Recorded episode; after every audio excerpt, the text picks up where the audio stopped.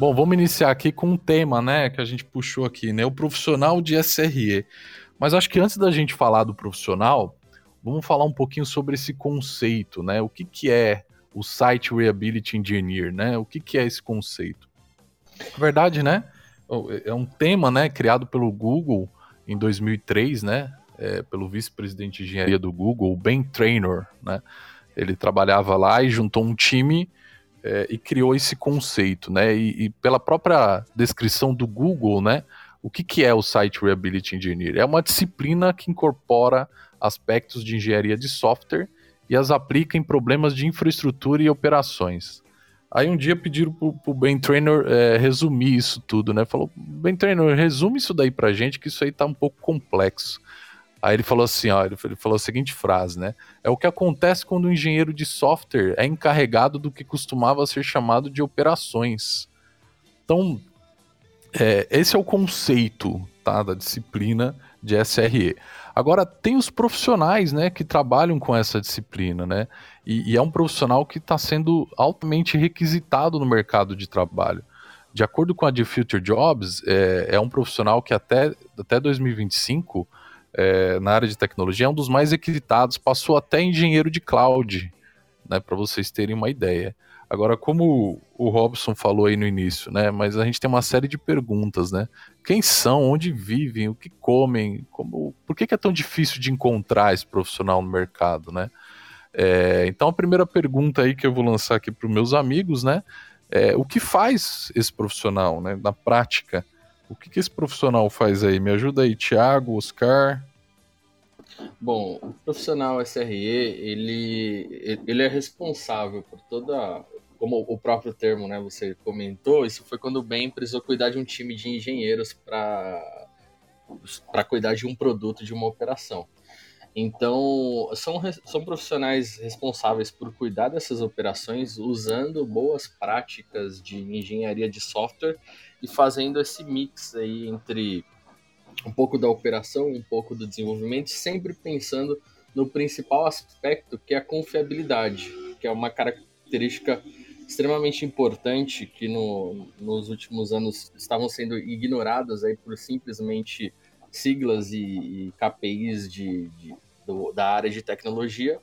Então, o SRE ele vem pensando sempre na experiência e na confiabilidade. Então, a experiência do, do usuário ela é extremamente importante, porque é, nem os nossos devices são 100% disponíveis. Então, o software, uma hora, ele vai falhar, com certeza.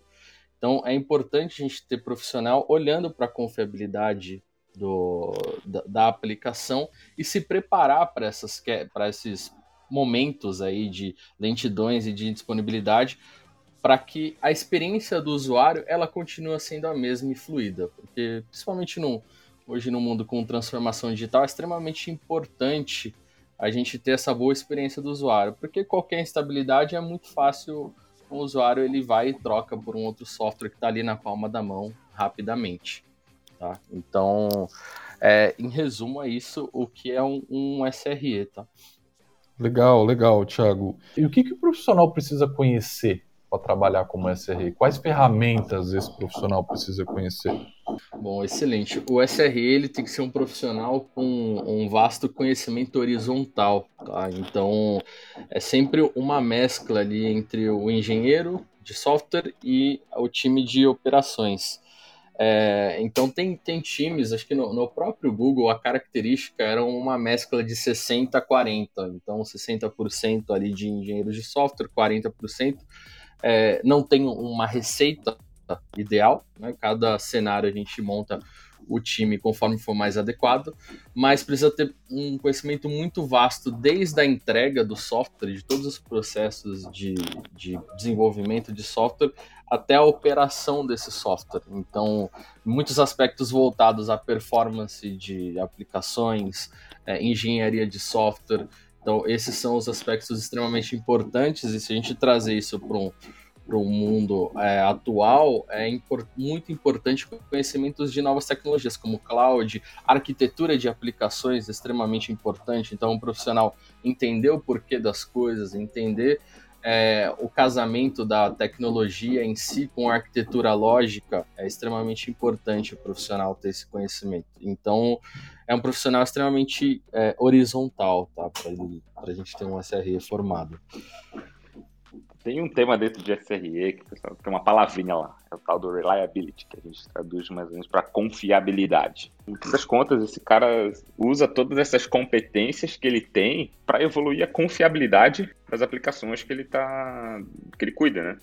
Para tornar, para fazer com que os sistemas rodem em larga escala de forma confiável e eficiente, entregando uma boa experiência para os usuários que estão usando esse, esse, essa aplicação. Acho que essa palavrinha ela, é, ela é chave para o que um SRE faz e como que ele tem que direcionar os esforços e aplicar seus conhecimentos. Se a confiabilidade naquele momento ela, ela tem que ser corrigindo alguma quantidade de bugs que a aplicação está tendo, eu acho que ele pode gastar o esforço dele para isso.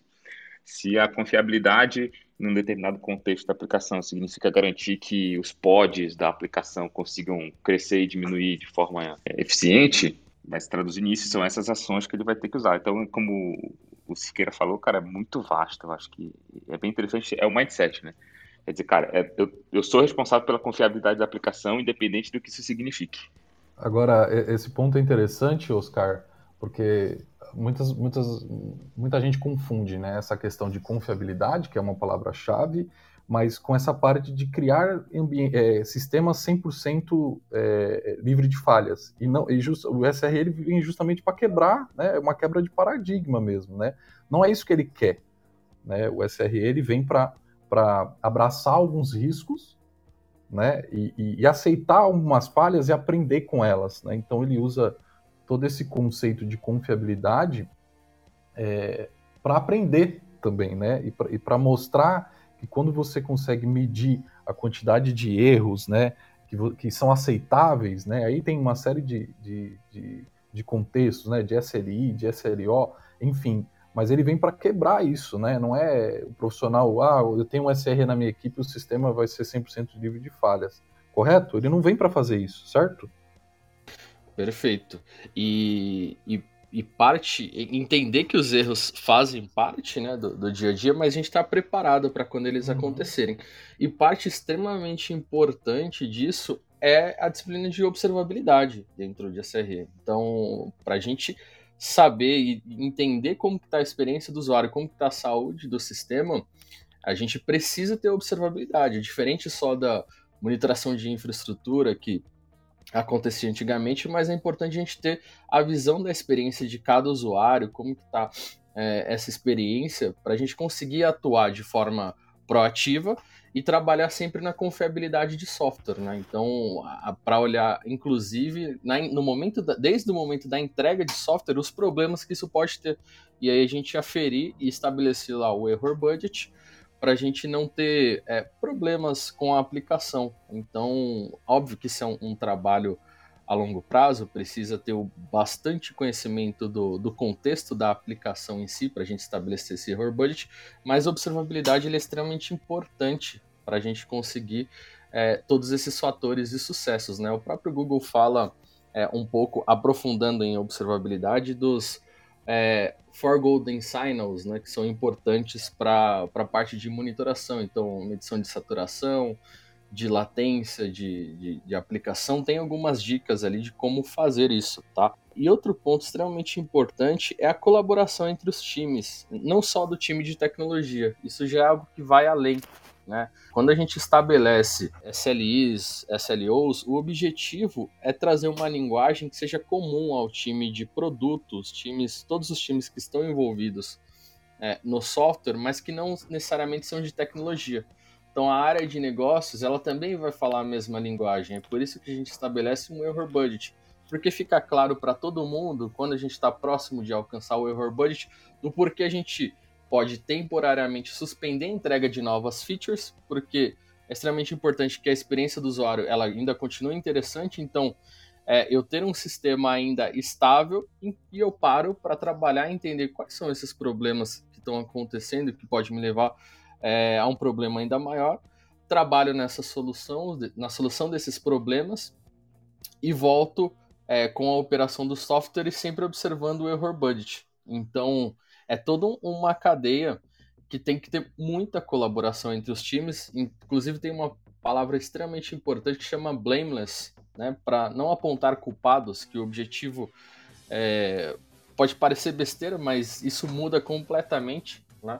É, na hora da entrega do software, a gente ter o não apontar culpados e tem práticas, inclusive, de pós-mortem, para a gente gerar base de conhecimento é extremamente comum big techs e empresas de produto elas divulgarem os pós-mortems publicamente, dizendo o que aconteceu. E num pós-mortem desse a gente não vai falar quem é o culpado. A gente fala, olha, erramos aqui, esses foram os problemas, essas são as ações que o nosso time de engenharia está fazendo para que eles não voltem a acontecer. Cirque, peraí, cara. Tu falou uma cacetada de coisa aí que a gente precisa clarificar. Error Budget, SLO, SLI, Post-Mortem e Blameless. Perfeito. É, o que, que acontece? Antigamente a gente olhava muito para o SLA, né? É, o, o, SLA, o Agreement, né? É, e no próprio livro diz que o SLA ele é, é, como se fosse um termo de punição. Então, sempre quando no, na área de tecnologia a gente fala de SLA, ele ainda continua existindo, porque ele é importante, mas ele sempre vem com um caráter de punição e os times ficam mais retraídos em é, falar abertamente quais são os problemas e querem buscar mais quem são os culpados de cada um desses problemas.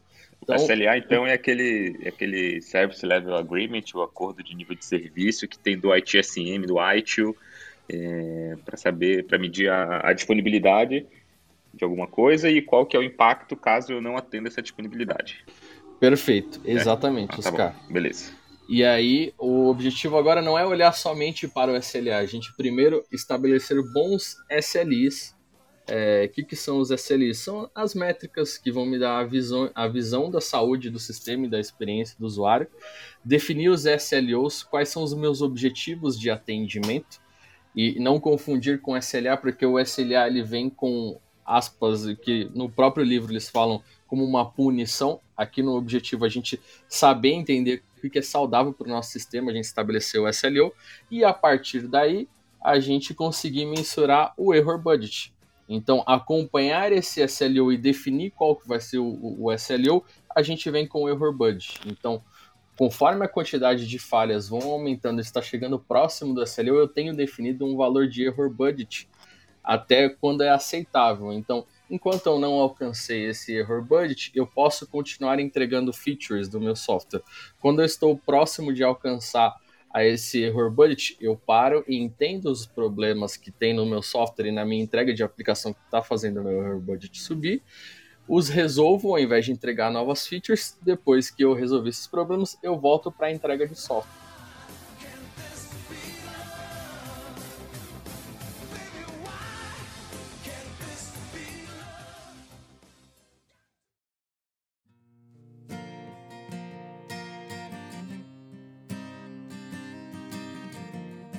Deixa eu se eu entendi. Vamos lá. A gente antigamente tinha os SLAs, agora a gente tem os SLIs, que são basicamente os indicadores que a gente vai trabalhar. Esse, como por exemplo, o tempo de resposta da minha aplicação.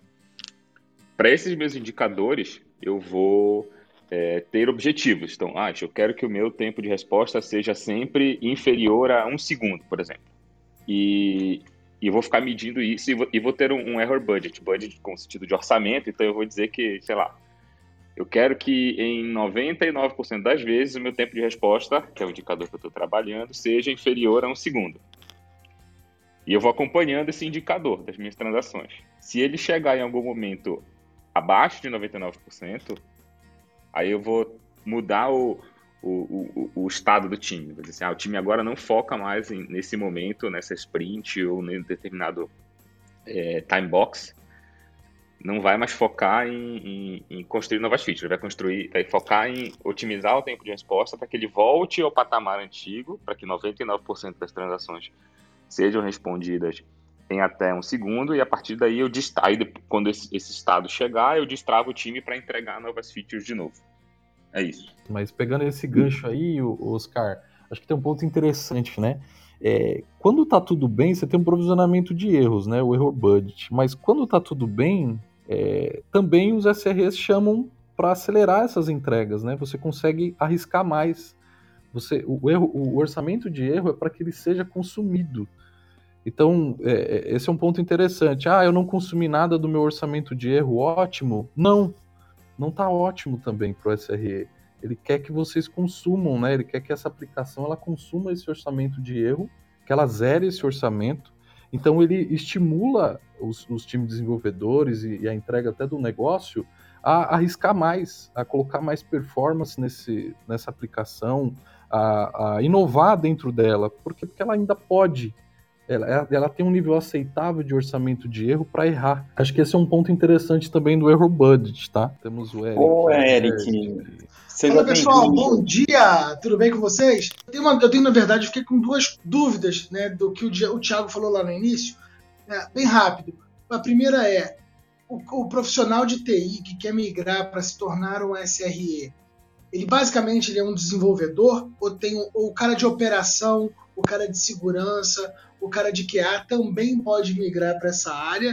Né? Vocês falaram de conhecimentos. E a segunda pergunta é: na visão de vocês, qual o futuro dessa profissão? Porque aí também o, o profissional pode estar com aquela dúvida de, beleza, virei SRE, mas será que é uma, uma vaga da moda? Ou isso vai ser perpétuo como um desenvolvedor, como um QA, como um Agile Coach, como um cara de segurança?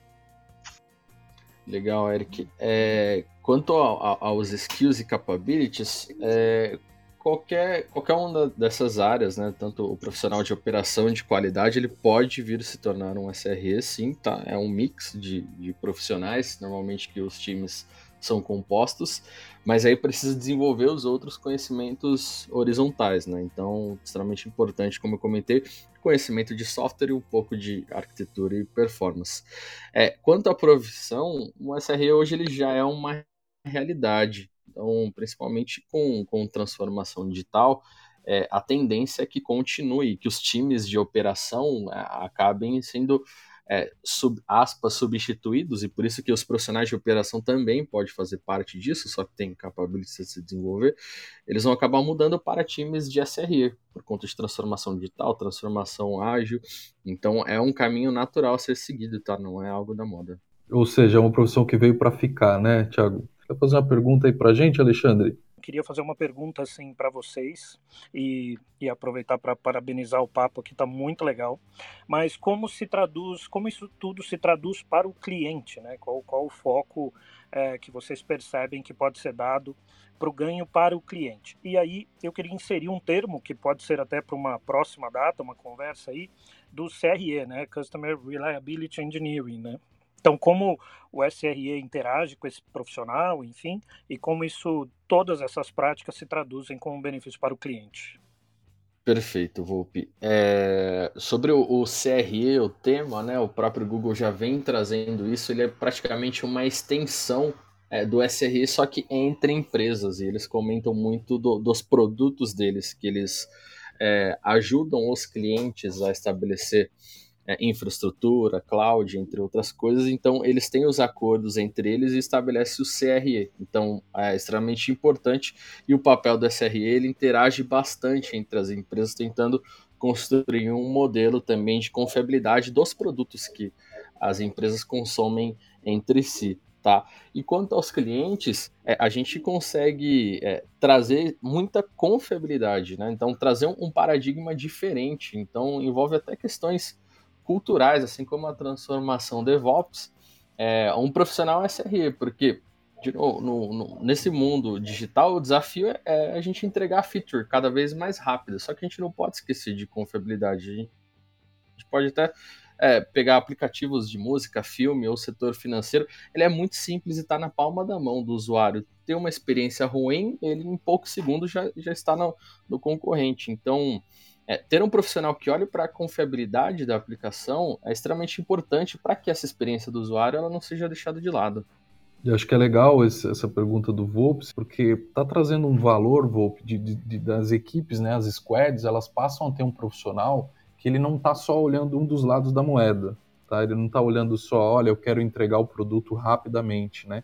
Eu quero entregar e assim, vou entregar, vou ser uma equipe de desenvolvimento eu quero entregar o produto e muitas vezes eles não têm uma visão de se esse produto já está nascendo com, com a observabilidade necessária, né, para que evitar problemas na produção, pra, com, com a confiabilidade também necessária, e, e também é um profissional que ele olha, ele está olhando os dois lados, isso, isso é bom, claro, né? É óbvio, é bom para o desenvolvimento do produto. O produto ele nasce já com todos os aspectos de confiabilidade, de, de observabilidade, isso evita problemas na produção, para quando esse produto vá para a produção. E quando esse produto foi para a produção, é o profissional que ele conhece essa etapa do desenvolvimento. Então ele consegue trabalhar em conjunto com os times de desenvolvimento para resolver o problema na causa raiz. Então, essa interação que esse profissional faz junto com as equipes, né, junto com a cultura toda de DevOps, etc., ela é extremamente importante e valiosa para o negócio. Tá? Então, por isso que muitas das empresas, a maioria das, das, empresas agora, estão buscando cada vez mais esse profissional, e é por isso que a gente começou a nossa, toda a nossa conversa, né? Porque o profissional de SRE, por que, que é tão difícil encontrar? Né? Essa é uma demanda que ela está é, aumentando cada vez mais no mercado, o pessoal está vendo, os clientes estão vendo valor nesse tipo de profissional, né? Que ele tem uma visão de negócio, né? Uma visão de desenvolvimento, uma visão de operação. Então isso agrega muito valor aí para o negócio. É, é, é, cada vez mais os nossos clientes estão procurando por esse tipo de profissional e por esse tipo de, de conceito aí no, no, nas squads, nos sistemas deles, tá? O que, que, isso tudo tem a ver com a nuvem, o, o Tiago, o Oscar e Sidney, né? A gente falou bastante aqui de SRE e eu entendo que a gente está falando de um ambiente é, digital, né? Entregue de forma diferente do que era entregue às aplicações no passado, né? Exato. É, isso tem total relação com a nuvem, né? Porque o, o desafio ali com a confiabilidade de transformação digital exige aplicações cada vez mais escaláveis e entrega de features mais rápidas também. É, então, dentro do, do âmbito da nuvem, a gente consegue ter todo esse cenário é, de alta disponibilidade, que é um, um, ambiente extremamente resiliente, e de entrega rápida de, rápidas de features, inclusive aplicações serverless, então aí já entra um pouco no âmbito de tecnologia, é, um pouco de arquitetura também, então entra event-driven para essas aplicações serverless, que a gente vai ter aplicações extremamente resilientes, então é, a cloud ela é completamente aliado a isso, tá? Para a gente conseguir fazer essas entregas de software rápida e ter um, um, um, ganho financeiro, inclusive, tá? Porque a gente é pay as you go, né? Paga pelo uso, então é outro fator importante, tá? É legal, legal, Thiago. E, e falando, você falou muito na, na parte de cloud, né? e, e, e, na parte de performance também. Vamos falar de performance. O que, que o profissional de SRE vê em performance aí, Thiago? O que, que ele olha para performance? Olha, é, para trabalhos de confiabilidade, aí primeiro boas práticas de arquitetura e entrega de software, mas também o paradigma de performance tanto de bancos de dados quanto aplicações. Então, ele é um profissional que precisa entender sobre o tema, entender um pouco de é, arquitetura e como funciona algoritmos, por exemplo, de JVM, é, conhecer aspectos de requisitos não funcionais de aplicações para conseguir fazer trabalhos de otimização entregar aplicações é, cada vez melhores, mais rápidas e até com infraestruturas menores. Então, é extremamente importante que o SRE também tenha esse viés de, de performance de aplicações como um todo. E tem muita relação também com a própria os indicadores que você definir, né? Que podem ser inclusive indicadores de performance no teu SLI. Claro. E com observabilidade, né? A parte de monitoração tem tudo a ver com, com performance também. Então, performance é, é core também do trabalho do, do SRE. Show de bola, galera. Então, fica aí a nossa dica pro, pro tema da próxima semana, né? Vamos falar de performance aí, tá vindo aí a Black Friday, tá vindo aí é, muita coisa aí para relacionada à performance. Então, vamos encerrar aqui. Eu agradeço a participação de todo mundo, tá? Show de bola, time. Obrigado aí, gente. Um abraço para todos e vai mais Van Halen. Valeu, galera. Pessoal. Beijo. Juízo, hein? Bom dia. Bom dia. Bom dia.